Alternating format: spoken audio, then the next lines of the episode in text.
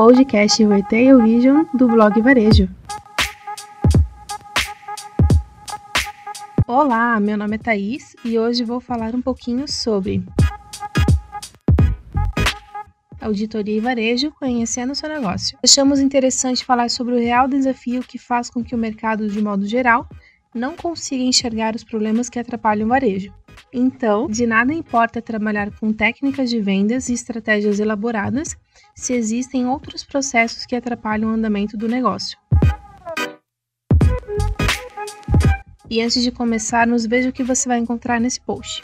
1. Um, vamos falar de varejo? O vendedor desta área precisa se tornar um verdadeiro super-herói, pois o varejo é o principal canal de vendas com o consumidor final e podemos dizer que o foco é vender e entregar valor para os consumidores. E sabemos que para ter sucesso é necessário atrair os clientes para consequentemente aumentar as vendas. Dessa forma, é necessário se adequar conforme as necessidades de seus consumidores, buscando sempre atingir as suas metas. Retrospectiva varejista. Historicamente, o varejo sempre foi um dos pilares principais que contribuíram para o crescimento da economia brasileira.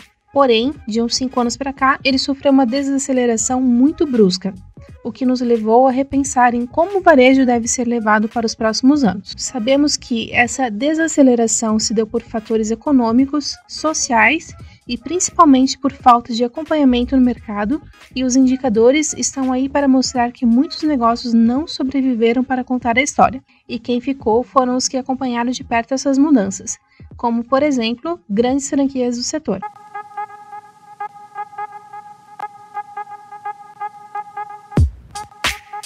2. Auditoria. O que é auditoria e para que serve?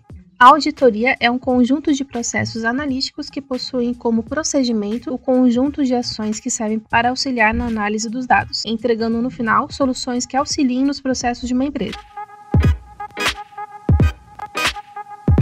Quais são os tipos de auditoria? Existem dois tipos de auditoria, a externa e a interna. Funcionam de maneira similar, porém possuem diferenças que tornam seus objetivos distintos. A auditoria externa, por exemplo, é aplicada por profissionais independentes e está mais focada aos dados contábeis de uma empresa.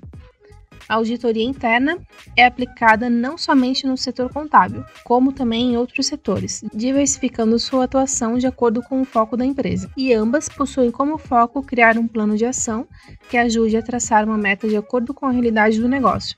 Dessa forma, é possível gerenciar os processos com mais assertividade. 3.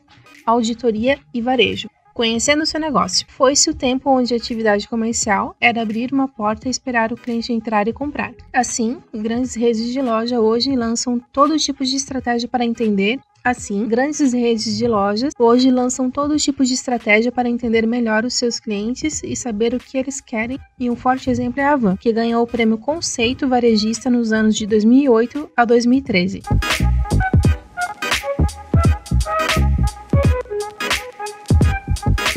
A auditoria dentro do varejo não é novidade e sempre se mostrou eficaz, identificando e compreendendo processos, permitindo a implementação de melhorias nesse ramo. Assim, é instigada a aplicação de novas estratégias mais eficientes e que não demandem tanto tempo e investimento para serem aplicadas. Em resumo, a auditoria tem como uma função facilitar o entendimento do seu próprio negócio no ramo varejista.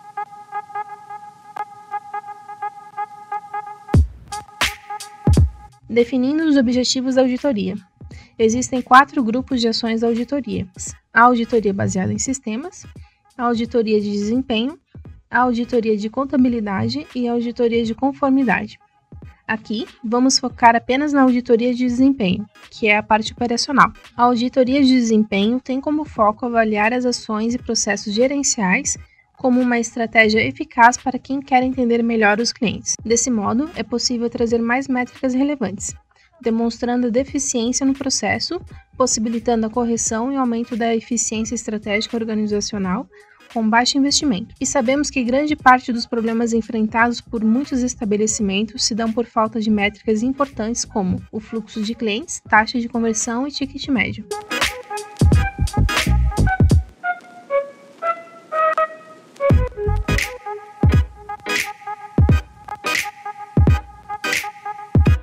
Então é isso. Se você ficou com alguma dúvida, é só entrar em contato com a gente. Dá um like para fortalecer o nosso trabalho e nos siga nas redes sociais para sempre receber as nossas novidades.